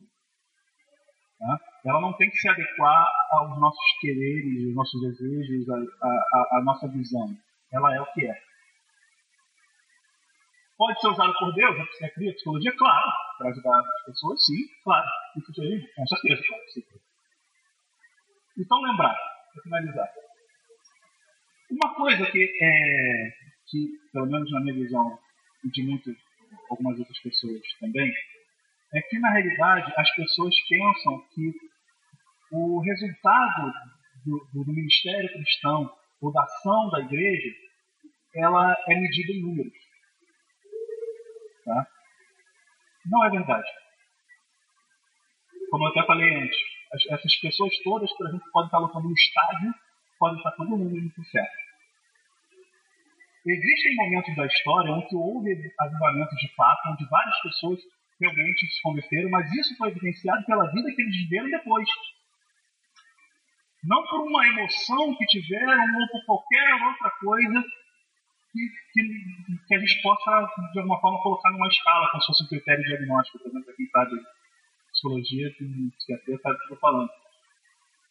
Então, na realidade, é, muitas pessoas elas tendem a evitar falar sobre o pecado, sobre a justiça, sobre o juízo, é sobre isso que o Espírito Santo veio convencer, porque na realidade, no fundo, no fundo, as pessoas podem não ter essa noção, mas é a verdade, porque na realidade elas não acreditam que o Espírito Santo simplesmente vai transformar essa pessoa. Que na realidade Deus age através da gente, mas ele age, age muito mais sem a gente e apesar da gente, principalmente apesar da gente. Deus ele não precisa da gente para nada. Ele pode abrir o céu e simplesmente converter a pessoa ali, como foi com Paulo, por exemplo. Mas ele, na sua decisão soberana, ele decidiu usar o seu servo. Mas ele não depende do seu servo. Então o que acontece? Na realidade, o Evangelho, ele, a, a, boa nova do Evangelho, que tem a ver com o pecado, não está falando da questão complexa, de sofrimento, nada disso. Ele não precisa de nenhuma ajuda do Freud, nem do Adler, nem do Beck, nem, de, nem do Jung, nem de ninguém nesse sentido. Porque ele não está tratando isso. Ele está tratando a questão do pecado. E o pecado merece justiça. E a justiça determina juízo. Tá? Então, isso é uma coisa que a gente precisa saber. Às vezes, justamente, as pessoas têm medo de falar sobre isso porque temem que as pessoas vão embora. Mas, óbvio, se elas não nascerem de novo, é isso que elas vão fazer. Não tem outra forma. Ou você, ou você ouve a palavra de Deus, ou você é convertido, ou você é endurecido. Ou você se, se você ouviu, se você entendeu, ou você vai se revoltar contra aquilo, ou você vai entender realmente a verdade. Senhor, pequei, preciso da tua graça. Não existe outra forma. Então, a gente está querendo passar tipo um remédio para a pessoa meio diluído. Como se o foco da nossa pregação fosse agradar as pessoas. O Senhor foi Cristo. O Senhor foi me agradar a minha gente, que dirá as outras pessoas. A gente tem que colocar, olha, existe um remédio, mas por que, precisa do remédio? Porque você tem esse problema, essa doença aqui, que se você não tomar esse remédio, não tem outra solução. Tá? Lembrar a suficiência das escrituras. A gente não precisa da Bíblia mais, sei lá, os escritos de qualquer outro desses autores, né? Da, da, da, psicologia, ou qualquer outro cientista, ou qualquer outro tipo. Os escritos de, de vários teólogos cristãos até hoje, eles só servem o que eles apontam para a Escritura. É o que Paulo coloca em Gálatas, né? Se até um anjo do céu descer e pregar um evangelho diferente que foi pregado, ou até nós mesmos, ele ainda fala isso, que ele era apóstolo, estava revestido da autoridade apostólica, ao contrário de muitos por aí que se dizem como tais. Se ele pregasse um evangelho diferente, ele também deveria ser considerado anátema, ou seja, maldição diante de Deus. Tá? Então, na realidade, a palavra de Deus ela é suficiente. Ela é, na realidade, o instrumento. Calvino falava isso, né? que a palavra é, é a espada do Espírito. É o instrumento que o Espírito Santo usa para nos, nos, convencer de pecado, para que a gente busque a graça e receba a graça dele. O pecado é um problema tão sério que Deus teve que vir em carne para fazer algo que ninguém mais poderia. Por mais astuto, por mais estudioso, por mais inteligente, por mais caridoso que seja, nenhum ser humano poderia fazer o que Cristo fez. Até no princípio do Antigo Testamento, a oferta pelo pecado tinha que ser um cordeiro sem defeito. Tem algum ser humano sem defeito? Alguém pode fazer expiação para alguém? Mesmo, nem por ninguém, né? Por isso precisava que Deus viesse, encarnasse e vivesse uma vida perfeita como homem, para que pudesse oferecer como oferta pelo pecado. Então, nem os médicos, nem os psicólogos, nem ninguém pode resolver o problema do pecado. Isso é só Cristo que resolve. A palavra de Deus é imutável, portanto não muda com o tempo, nem com o lugar que é pregado. O cristianismo e a vida do cristão são centrados em Deus, não em si mesmo, não no que a gente gosta, no que a gente quer, mas sim em Deus. A, vontade, a palavra de Deus fala que a vontade de Deus é boa, perfeita e agradável ela pode não me agradar, mas se ela não me agrada é por conta do meu pecado, não é porque ela não seja agradável. A vontade de Deus é o que é. E ainda que eu não goste, ainda que seja desconfortável, ainda que seja muito sofrido, mas se a palavra de Deus diz que ela é boa e perfeita, se eu sou nascido de novo, sou servo dele, não sou o senhor dele para mandar nele, a vontade dele é boa. Ainda que meu olho não enxergue, ainda que meu coração não sinta, né? Hoje em dia o pessoal gosta de sentir, né? A vontade dele é boa, seja qual for. Ainda que seja que você seja pregado numa cruz, ainda que você seja torturado preso, ainda que você na realidade tenha que suportar um cônjuge, por exemplo, que não é cristão, e que vocês casaram incrédulos e aí um foi convertido por Deus, mas o outro não foi. a vontade de Deus é essa para você? É boa. Pode te agradar? Não. mas é boa. As coisas não são boas de acordo com o que eu acho que é bom, mas o que Deus diz que é bom. Deus é que deve ser agradado, não o homem. Né? Por tudo acho que a gente já falou aqui, acho que isso é meio já óbvio. Né? Números não expressam resultados. A palavra de Deus fala sobre a parábola do joio do trigo. Na parábola, o semeador fala que algumas pessoas recebem, mas depois os cuidados dessa vida sufocam isso. Então, e a própria palavra fala né, que nem todo aquele que diz Senhor, Senhor entrará no reino dos céus. Né? E, na realidade, não sei se vocês sabem disso. Né? Mas quando no, no, Novo Testamento, ou até no hebraico também, porque isso é uma, um artista da, da literatura hebraica, um termo é repetido, é para dar ênfase. É como se você desse uma exclamação ou sublinhasse, para se marcar texto. Então, na realidade, essas pessoas não estão falando Senhor. Elas estão Senhor! E Jesus vai falar o que para eles? Apartai-vos de mim, vós que praticais a iniquidade. A palavra iniquidade, inclusive no grego, na verdade é a ausência da lei de Deus, anomia, ausência da lei. Né? Então, na realidade, é, o fato da pessoa simplesmente de boca dizer que crê em Cristo, ou que é cristão, que é salvo, não faz, não faz nenhuma diferença. Claro que todo salvo vai dizer isso, mas nem todo aquele que diz isso é salvo. Não tem como haver justificação sem santificação. Não existe vida cristã sem vida transformada. Sem vida que luta contra o pecado. Não é uma vida perfeita, o cristão não é perfeito. Mas ele tem uma sensibilidade ao Espírito Santo. Em algum momento da vida ele vai ser confrontado e é verdade, pequei. Pequei contra o Senhor sem desculpa, sem, sem botar culpa em ninguém, sem botar pretexto, sem, sem falar ah, a culpa é da mulher que eu me desse. Né? Ou foi ser feito me enganou. Né? Falou.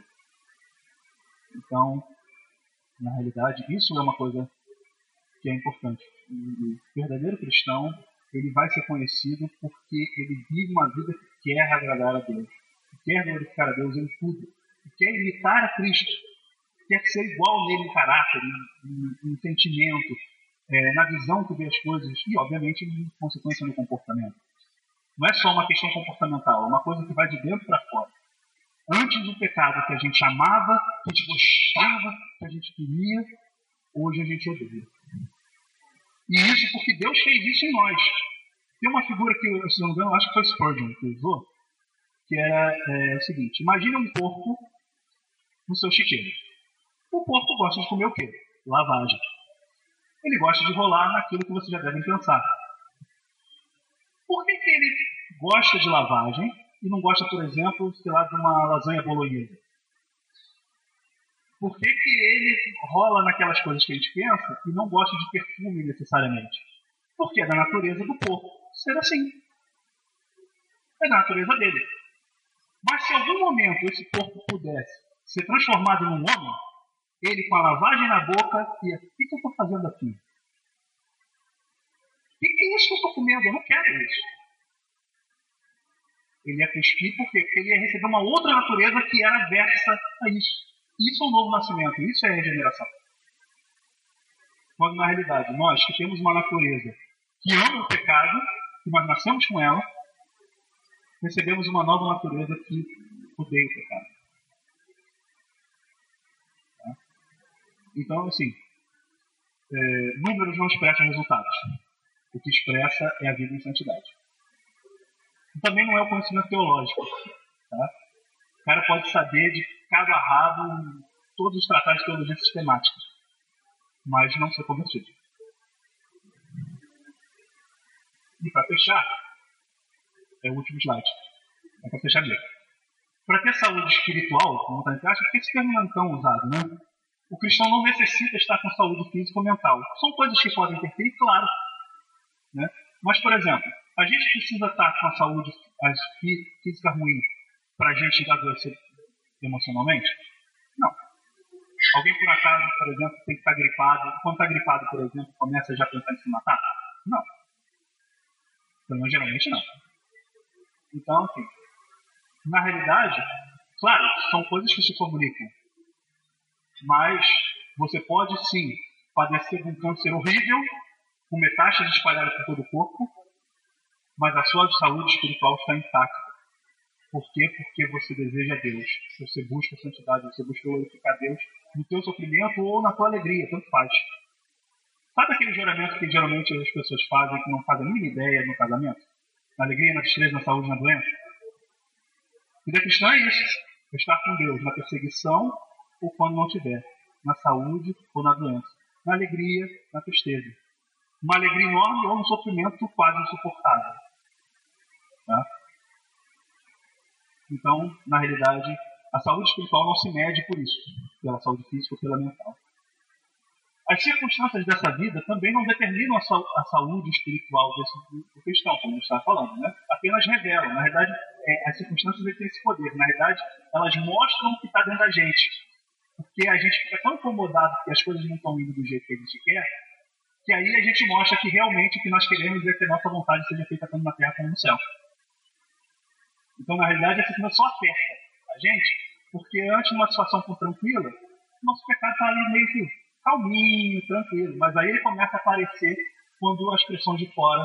E Deus muitas vezes usa a pedagogia do sofrimento para isso, para nos revelar isso. Porque a gente também não se conhece.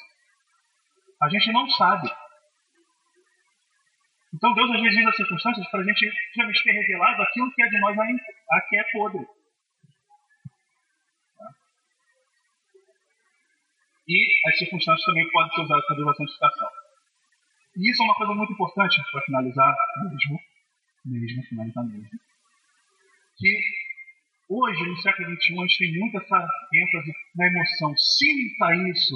Ah, porque eu tenho que sentir. Não, porque eu não estou sentindo a presença de Deus. Ah, mas naquele culto eu estou sentindo muita presença de Deus. Como se a presença de Deus dependesse do que eu sinto. Além disso, a palavra fala que enganoso é o coração do homem mais que qualquer coisa. Então, assim, as nossas ideias já nos enganam as nossas emoções mais ainda. Uma coisa, por exemplo, trazendo aqui em parênteses, da psicologia cognitiva comportamental aplicada, é que quando a, a, a, emoção está dominando o pensamento, a gente não consegue pensar direito. Nem o ser humano, nem eu, nem você. Sob estresse, a gente não, não interpreta as coisas direito. Tá? Então, como é que eu vou confiar no meu coração? Se eu sinto no meu coração, se eu estou percebendo ou não, a realidade não é o que eu sinto, a realidade é o que Deus diz.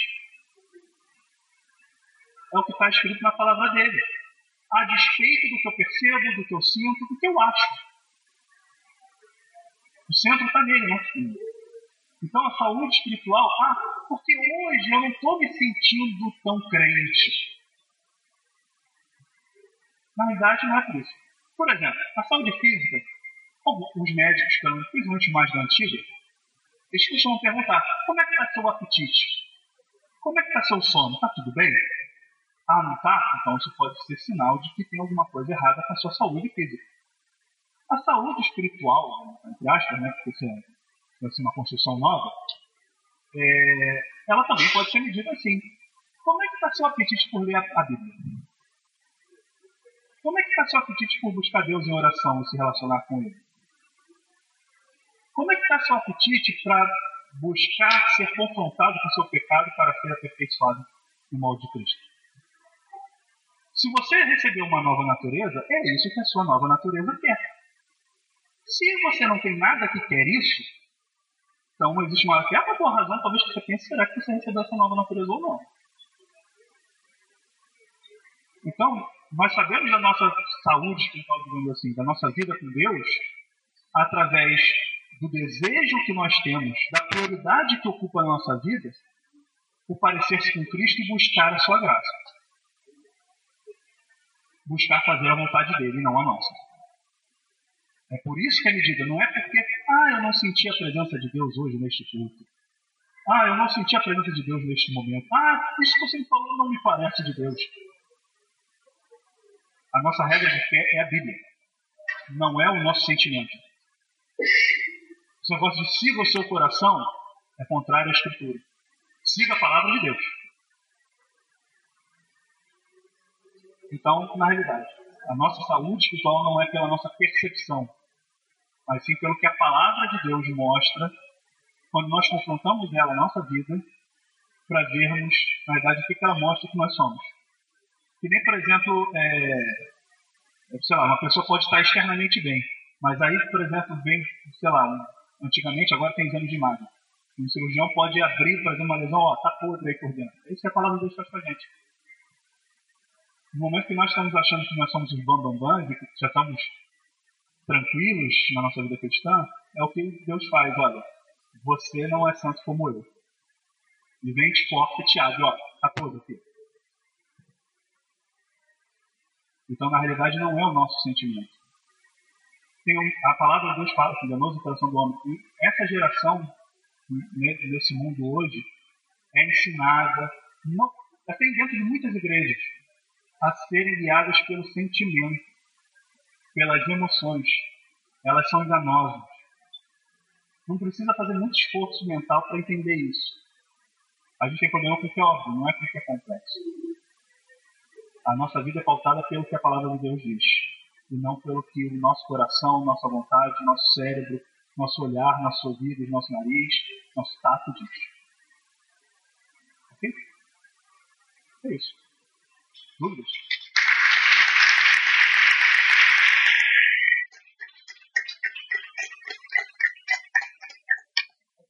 Vai para dúvidas? Perguntas?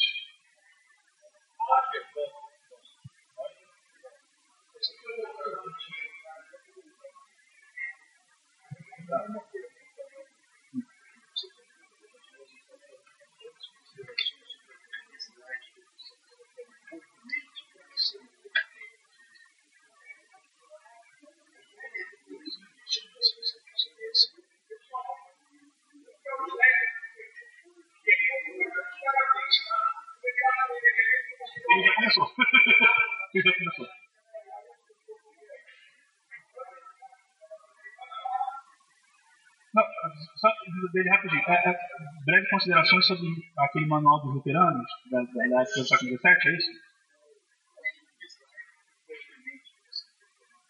Ah, na realidade eu passei rápido por conta do tempo. Né? Na realidade, assim, na, é, em teologia cristã existem duas posições né, sobre a, é, a, composição do homem. Né? Uma é dicotomista, que diz que na realidade o homem é separado em parte material e não material, ou seja, corpo e alma barra espírito. Alma e espírito funcionam a mesma coisa. E existe uma segunda concepção chamada tricotomismo, onde diz que o corpo, na, o ser humano é corpo, alma e espírito. Então, na realidade que eu coloquei ali, na realidade, no slide, é que, de alguma forma, a psiquiatria e a psicologia acabam entrando numa interseção entre parte material e não material. Porque. Pô, gente, perdão. Eu jurava que eu tinha botado no silencioso. E é telemarketing, tá me devendo. Que eu não costumo atender. Mas enfim.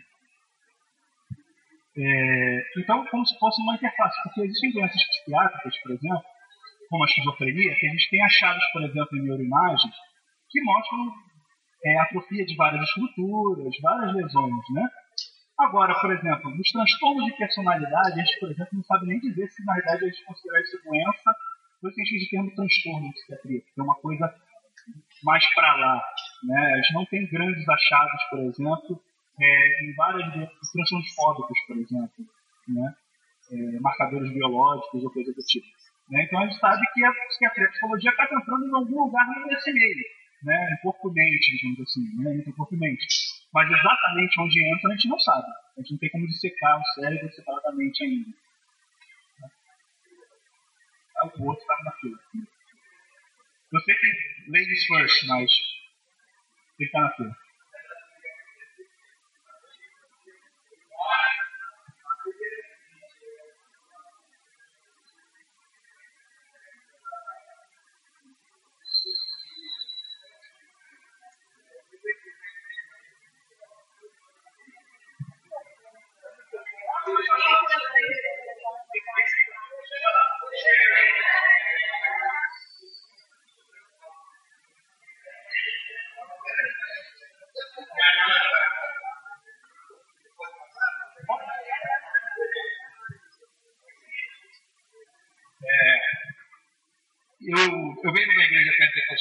Onde era muito comum a gente ver possessão demoníaca. Não como a gente vê por aí, Igreja Universal, mas eu já vi muito, né? Eu passei pela Igreja Metodista Eliana, depois fui para a Assembleia de Deus com o Jezebel. Então, é, eu tive experiências com pessoas que realmente eram processos, não eram doentes. Pessoas que ficavam toda tortas falando de outra, outra forma e que a gente orava, botava ali e a pessoa saía não sabia o que estava acontecendo. Então, isso para mim, eu acho que é bem real, isso existe. Agora, é, é, a segunda pergunta é essa: nós precisamos ter discernimento espiritual. É, como parece que não foi falado nem foi enfatizado tanto, o discernimento. Eu acho que é, é tudo bem que existem várias, é, várias vamos dizer, tipos de, de, de, de, de médicos, de, tipos de medicina que realmente abrange a área de psiquiatria, mas eu creio que a pessoa que tem discernimento espiritual, isso é bíblico, né? A gente tem vários é, versículos que, que pede que o homem de Deus tenha discernimento espiritual. A pessoa sabe identificar realmente quando é, é manifestação realmente demoníaca ou quando é espalhafate, é, né? Então isso daí né, é, é, é, foi uma, uma dúvida que não, o irmão não abordou aqui, e não, não querendo ser, ser enfático nisso aí, mas só para dizer que realmente existe, porque a minha experiência vem disso, e eu acho que aqui é, é, é, a gente, eu nunca vi, graças a Deus aqui na igreja, não nunca vi tipo de manifestação assim, mas é, na, na igreja que eu vim não era comum tanto, mas eu já tinha visto bastante. Então isso aí é, é, a, é a, minha dúvida, eu queria saber qual, o que, que o irmão pensa sobre isso. E a última para terminar, é, o irmão também falou alguma coisa sobre isso aí é um pouco mais doutrinário, eu não queria nem tocar, apenas para saber qual é a. Eu já escutei pessoas, inclusive até naquela igreja, sobre isso aí. É, dizendo que a pessoa que tem é, a linha calvinista, né, a pessoa ela está garantida e ela pode pecar. Ou seja, como se a salvação fosse uma coisa garantida e o pecado fosse a parte. Eu acho que não é nada disso. O irmão explicou muito bem que através da santificação a pessoa, independente se a pessoa se da linha calvinista ou, ou, ou, ou da outra que eu esqueci. Bem, então vamos do início. Assim, em nenhum momento eu disse aqui, por exemplo, que possessão não existe ou que problemas espirituais não existem. Tá? Então, assim, isso é claro. Né? Então, nisso eu estou concordando com o irmão que, claro, que existe. Uma questão que tem essa questão assim, Claro que discernimento espiritual é importante, mas vamos entender primeiro o que é discernimento espiritual. É, como é que a gente fica cheio do Espírito? Existe possibilidade de a gente ficar cheio do Espírito sem estar cheio da palavra de Deus? Não, porque o Espírito Santo age através da palavra de Deus, é um instrumento que ele usa. Tá? Então o que acontece? Como é que nós vamos ter discernimento espiritual? Conhecendo a palavra. O que, que a palavra diz sobre isso? Tá? É, tem, claro que existem coisas que às vezes podem ocorrer que parecem intuição ou coisa do tipo, mas não são a regra. Tá? Porque o coração do homem se engana. Tá? Então, na realidade, é, o que realmente nos falta, né, que, como a gente vai discernir qualquer coisa, é a palavra de Deus. Né? Então, se aquilo contradiz a palavra de Deus, não é verdade. A palavra de Deus coloca na realidade que é, as questões é, é, naturais definem naturalmente, as espirituais se discernem espiritualmente. Porque justamente as coisas que são de origem sobrenatural elas não têm uma solução natural. Então, se por exemplo a pessoa parece estar manifestando qualquer coisa, mas se num, numa técnica, por exemplo, de hipnose, ou numa psicoterapia, ou com remédio, eu tenho como acabar com aquilo, ou dirimir aquilo, isso não é. Tá? Se a pessoa, por exemplo, uma coisa que é comum em algumas igrejas, eu não sei se era na, na, na, na irmão colocou. É, às vezes a pessoa chega meio tortinha, e aí vem manca, e de repente ela sai andando assim, só que ela não vai andando assim, ela vai ver aqui. Aí continua andando. Né? O que acontece? Se aquilo tem uma explicação natural, se aquilo pode ser resolvido por meios naturais, então não é possessão. Pode até ser possessão, mas se for resolvido por meios naturais, não é. Existe uma condição chamada transtorno conversivo. É uma síndrome pseudoneurológica, onde a pessoa, por exemplo, é muito comum nas pessoas que entram em quadros como esse, é, sentirem, por exemplo, elas estão sentadas e de repente ela sente a perna travada, não consegue levantar, simplesmente em situação de estresse. Né, que Freud até lidava muito, né, né, até um caso da Ana Ou, né, que era um caso famoso que ele, é, tava, que ele trabalhou e publicou, né, da questão da, que na psicanálise chama-se de histeria. Né? Então, enfim, é, esse termo a gente já usa às vezes na psiquiatria, né, de conversão histérica, coisas do tipo, não no sentido pejorativo, né, no sentido de classificação. Então, assim, existem vários quadros assim que não precisa o cara estar tá na igreja. Só que, claro, assim, imaginem só. O camarada está sofrendo pra caramba. Tá? É, todo mundo sabe o que é, que é sugestão, não. Sugestão hipnótica, né? Que a pessoa ela ouve com aquilo e ela acredita tanto naquilo, por exemplo, o que é placebo, né? A gente sabe que os remédios eles também têm efeito terapêutico de acordo com o que você acredita que ele vai fazer ou não. Então, quando você vai desenvolver um estudo científico que vai mostrar se um remédio funciona ou não, você tem que mostrar se ele funciona mais que o placebo. Tá? Então, enfim, a pessoa está em casa, sofrendo, padecendo bastante sofrimento. E aí ela ouve na televisão. Se você tem dor de cabeça, se você tem é, problemas financeiros, se você tem unha encravada, você pode estar com uma posição demoníaca. Venha para a igreja A, B, C, D, ou E, F, lá, e para receber a libertação de não sei o quê. O que acontece? A pessoa, ela pode ficar muito esperançosa daquilo e acreditar que realmente aquilo seja verdade, que a questão dela seja realmente isso.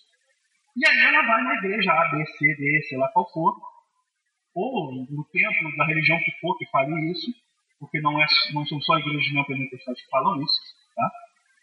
É, existe, por exemplo, nos cursos de kardecista, se não me engano, o negócio da obsessão, né? E acontece a mesma coisa, sabe?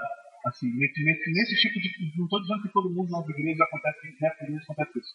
Mas acontecem também fenômenos bem semelhantes. E aí, ele chega na igreja e está lá. E está lá um culto que visa justamente fazer a pessoa extravasar e não a santidade. Né? que fala, é, não é pregação, é palestra motivacional, né? O cara só, o cara começa a fazer uma coisa assim, é, fala de coisas psicológicas e o cara só lê um versículo bíblico ali como pretexto para poder falar sobre outra coisa, mas na realidade ele não está fazendo sermão expositivo ou coisas do tipo. E aí o cara está lá, sofrendo, vulnerável, e aí recebe toda aquela questão emocional de colocar para fora, aí chega o camarada lá, depois de um tempo, chega e fala, olha, se alguém aí, por uma, se tiver algum demônio por aí, que se manifeste agora. Se a pessoa acredita, se ela é mais solucionável, ela vai entrar num transe associativo. Se vocês botarem no YouTube sobre hipnose, vocês vão ver pessoas, por exemplo, que o cara chega e encosta a mão a pessoa pum, cai. Só no transe hipnótico. Pessoas, por exemplo, que comem uma cebola achando que é uma maçã por indução hipnótica. Isso é um meio natural, na realidade. Isso não tem nada de, so, de, de sobrenatural, ligado à bruxaria ou coisa do tipo. Né? Freud, por exemplo, começou com hipnose né, antes de ter a psicanálise. Então, vou acelerar. Hum. Vocês viram, né? Perfeito. Não, calma, vou terminar. Então acontece. É, se aquilo pode ser melhorado, por exemplo, uma técnica psicoterápica, aquilo não é de origem sobrenatural. Eu posso dizer com vocês assim, eu tenho 10 anos de formado, sempre atuando na, na psiquiatria. Já fui preceptor de residência médica, então já vi casos de vários outros colegas também. Antes, eu também, metade da minha graduação foi é, psiquiatria, eu nunca vi um caso de possessão de tal psiquiatra. Nem lugar nenhum desse consultório ou coisas do tipo. Tá? Todos eles, se você medicasse o cara com uma injeção certinha, claro que a gente sabe que o SUS ele compra a medicação mais barata, né? então é meio diluído às vezes o negócio. Mas de alguma forma você fazendo e contendo camarada, aquilo vai. Ou, por exemplo, a gente sabe que os antipsicóticos demoram duas a três semanas para começar a fazer isso. Né? Então, às vezes, com o tempo vai melhorar. Né? Ou pessoas, por exemplo, que têm um quadro associativo conversivo, que assim como o negócio vem, geralmente, geralmente, às vezes casos mais graves, aquilo, assim como vem, vai. Isso é uma coisa muito sugestiva de, por exemplo, de transtorno associativo ou conversivo. Tá?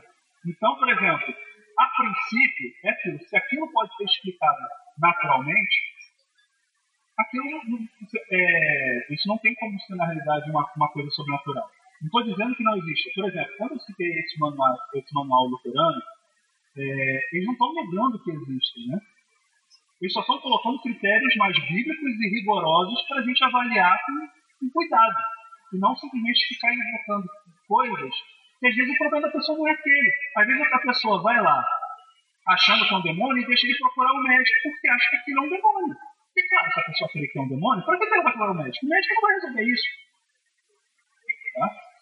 Vou, é, sem me alongar muito assim para a questão calvinismo e arminianismo. É, eu sou calvinista, tá? Eu sou de uma igreja batista reformada, calvinista. E assim, de fato, é muito comum as pessoas que não são calvinistas terem o estereótipo do calvinismo, da doutrina da perseverança dos santos, assim. Né? É, como é que é esse estereótipo? Achando que, não, que uma vez salvo, salvo para sempre, então o cara pode pecar à vontade que ele não vai perder a salvação de jeito nenhum. Não é isso que a doutrina ensina. O que a doutrina está dizendo, o que a doutrina da perseverança dos campos ensina, né, ou, como alguns colocam, a preservação de Deus, que Deus preserva né, os seus servos ao longo da vida, né, aquele que começou a boa obra terminará até o dia de Cristo Jesus. Né, é, as minhas ovelhas ouvem a minha voz, ninguém pode arrebatar da minha mão. É, o que acontece? O que nós cremos é que se, por exemplo, o camarada se diz salvo, e ele está dizendo, ah, eu estou salvo, então posso pecar à vontade, essa é a maior evidência de que ele não é salvo. Né? E falando em termos mais calvinistas, digamos assim, essa é a maior evidência de que ele está parecendo muito mais um reprovado do que um eleito. Tá? Então, na realidade, não existe essa história do camarada dizer, olha, porque eu sou salvo, eu posso pecar à vontade. Porque a maior evidência, inclusive, na, é, que a doutrina calvinista ensina, e também a doutrina arminiana também, de certo ponto, tá? ensina, é que você não determina se você é salvo. Você tem que confrontar a sua vida em que a Bíblia diz que é a vida de um salvo e ver se de fato essas coisas acontecem. É uma evidência objetiva, não é subjetiva. Eu senti no meu coração, porque eu tive uma experiência tal com Jesus e naquele dia nunca mais foi o mesmo. Não, não é por isso. Se nunca mais foi o mesmo, como? Ah, você sentiu uma coisa que você não sentiu antes? E daí? Entendeu? Se eu te um remédio, de repente, você vai sentir um negócio que você nunca sentiu antes. Como efeito colateral. Tá? Agora, na realidade, como é que é o não ser como era antes? Ah, porque hoje eu odeio pecado. Hoje eu luto contra o pecado na minha vida. Isso é só o Espírito Santo que pode fazer. Isso o ser humano não tem como produzir. A pessoa pode tentar fazer medida para acabar com um certo comportamento. Mas se lá dentro ela ainda ama o pecado, não muda nada. É só fachada. Então, na realidade, é aquilo. Deus muda a nossa natureza de corpo e natureza de, de Cristo. Né? E aí a gente faz, passa a querer outras coisas, amar outras coisas. E aí, na realidade, na doutrina calvinista, o que nós cremos é o seguinte: é que Deus preserva pela sua graça, Ele opera nos seus servos ao longo da vida deles, de modo que eles não consigam permanecer em pecado. Se ele pecar, Deus vai incomodar ele e ele vai se arrepender. Por uma ação sobrenatural do Espírito Santo nele. Não porque ele é melhor que ninguém, não porque ele tem mais mérito do que o outro, não por isso. Nada disso. Porque todos os pecados instituídos estão da glória de Deus. Não, tá todo, a lei de Deus encerra todo mundo debaixo da desobediência. Tá? Não tem melhor nem pior. Tá? Então, na realidade, é, o que nós queremos na realidade é isso. Tá? É que, na realidade, que Deus, através da ação sobrenatural, pela graça dele, não por um mérito humano, ele vai operar na vida desta pessoa de tal forma ao longo da vida que ela vai odiar cada vez mais o pecado. Ela vai lutar cada vez mais contra o pecado e querer se parecer com Jesus. Se ela ficar, em algum momento, é, rendida ao pecado, isso é uma grande evidência que, na verdade, ela não foi salva coisa nenhuma que não tem como encontrar Deus e permanecer, permanecer da mesma forma. Tá? Então, assim, um esclarecimento. Claro que existem outras pessoas que discordam tá? Tá? É, dessa doutrina. Né? John Wesley foi o maior teólogo arminiano, né? que é conhecido no meio calvinista como um grande homem de Deus. Tá? Ele, por exemplo, existem arminianos, não sei se você sabe disso, por exemplo, a Igreja Batista da Convenção Batista Brasileira, né? a minha igreja não faz parte dessa convenção, mas ela tem uma linha arminiana mas ela crê na segurança eterna do crente, que é uma doutrina relativamente parecida. Tá? Na, se vocês forem no site da Fundação Batista Brasileira, vocês vão ver uma declaração desse forma. Os arminianos eles aí se separam, clássicos e wesleyanos. Os clássicos podem crer na eterna segurança do crente ou não, os wesleyanos não creem. Né? Então, assim, não quer dizer que nós somos melhores que os arminianos, não é que somos mais salvos, menos salvos, ou tipo. É apenas uma diferença teológica. Pergunta dele.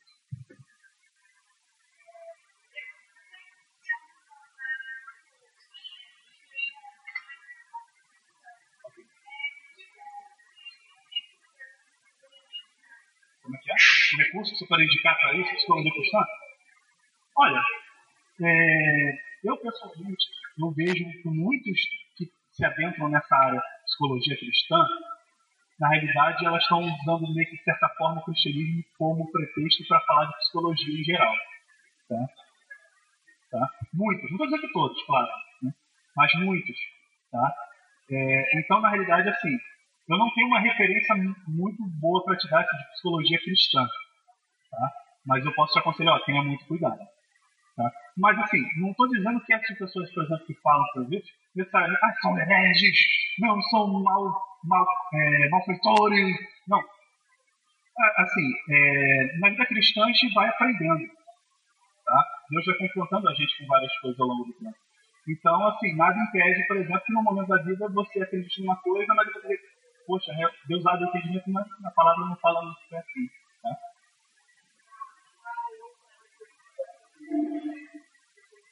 Hum.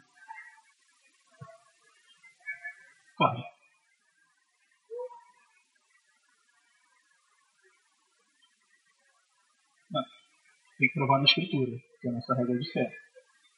Entendeu? Né? Na realidade, assim, quando a gente fala de depressão do ponto de vista psiquiátrico, a gente está falando de uma síndrome. Porque hoje em dia as pessoas não ficam tristes, né? Elas ficam deprimidas. Elas não têm raiva, elas estão com, sei lá, qualquer coisa, né? E tem coisas que são, fazem parte da vida humana nessa terra, né? na nossa vida sobre a influência da queda. E as pessoas tendem a patologizar muito isso. Né? Então o diagnóstico psiquiátrico é dado demais, tá? de uma forma que não precisa. Mas, assim, é, assim como, por exemplo, nós podemos ter uma gripe, um ebola, um câncer, nós podemos ter depressão, esquizofrenia, dependendo de que, como tudo, todas as outras doenças, do que a nossa genética e a nossa personalidade nos predispõe. Tá? Mas nós todos, ao mesmo tempo, mesmo como são crentes, temos o efeito da redenção, mas também temos da queda.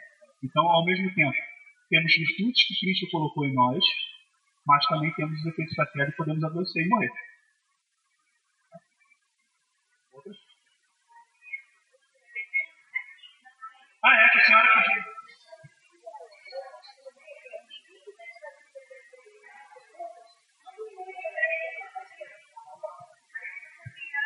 Nossa, muito. A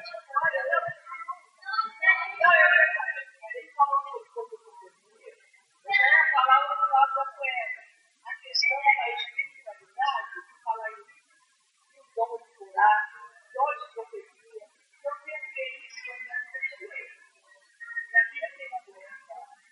mais grave do mundo era beber. Eu fui uma dessas igrejas na época, angustiado, mas eu teve uma visão do padre dele, bíblico, eu não queria porque ela já estava curada. E tinha já foi Estava já pretendo. E o pai não pela eu que Eu acho mais difícil esse discernimento, quando a pessoa fala o nome de Deus na que uma pessoa que eu vejo aí como já já identificando hoje, mas na época, na hora que você casar, como criança você fica mais vulnerável.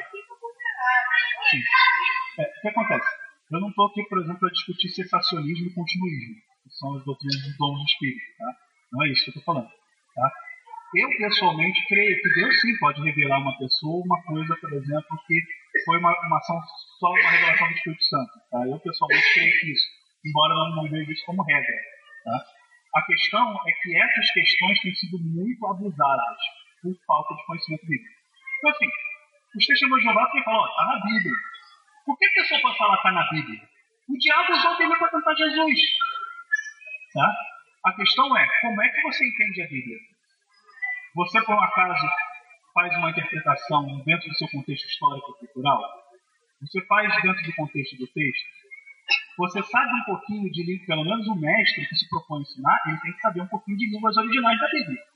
Porque, por exemplo, a palavra saudade no português não tem como traduzir para muitas línguas. Se eu não me engano, pelos linguistas é considerada a, palavra, a sétima palavra mais difícil de traduzir. Né? Porque o substantivo, o sentimento existe em outras línguas, mas não o substantivo de saudade. Existe sentir falta no inglês, comer, espanhol, estranhar, no francês, manter, sentir falta, né? Então, por exemplo, tem coisas no grego, por exemplo, que são muito mais complexas, que a tradução ela chega num certo limite. E a Bíblia no original ela foi escrita em outros idiomas, não foi escrita em português, tá? em inglês. Tá? Tem algumas coisas do hebraico também, tem algumas coisas que são artifícios literários, poéticos, né? por exemplo, os livros poéticos da Bíblia. Eles têm recursos poéticos é, que são propositais, na realidade, na, na, na, sua redação, mas que, por exemplo, não, não, não são, por exemplo, é, tão, é, assim, tão evidentes quanto, por exemplo, certos preceitos, por exemplo, dos Dez Mandamentos, tá? que são coisas bem propositivas e bem claras.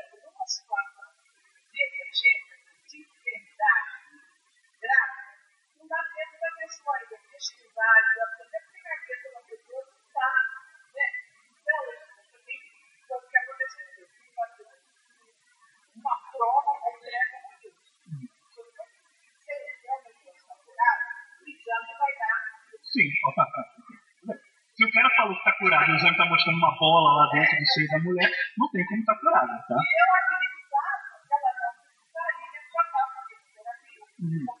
Deus tinha O 13 meses, estava, hoje ela está com O que acontece? Deus ele tem muita misericórdia da gente. A gente não tem ideia da misericórdia dele.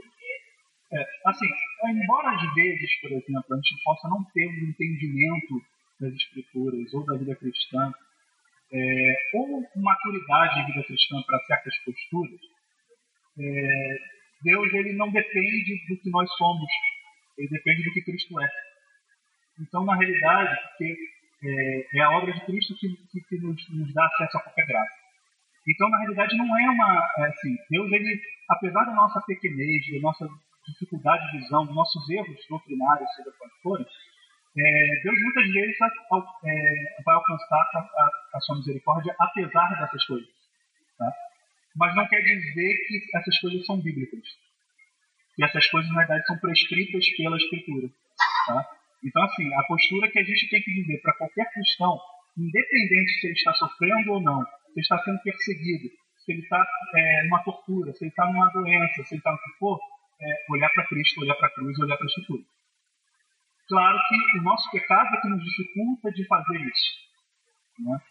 Mas, é, mas a instrução bíblica é essa. Tá? Por exemplo, se em algum momento, por exemplo, eu estiver fragilizado e não faça isso, a verdade da Escritura não vai ser menos verdade porque eu não soube aplicá-la. E também não quer dizer que porque eu não sei aplicá-la, Deus também não vai usar de misericórdia comigo, porque na realidade Ele é um Deus de graça. Mas a instrução permanece sendo aquilo que é. é, é examinar aquilo de repente que é bom. Claro que no contexto do texto é nas escrituras.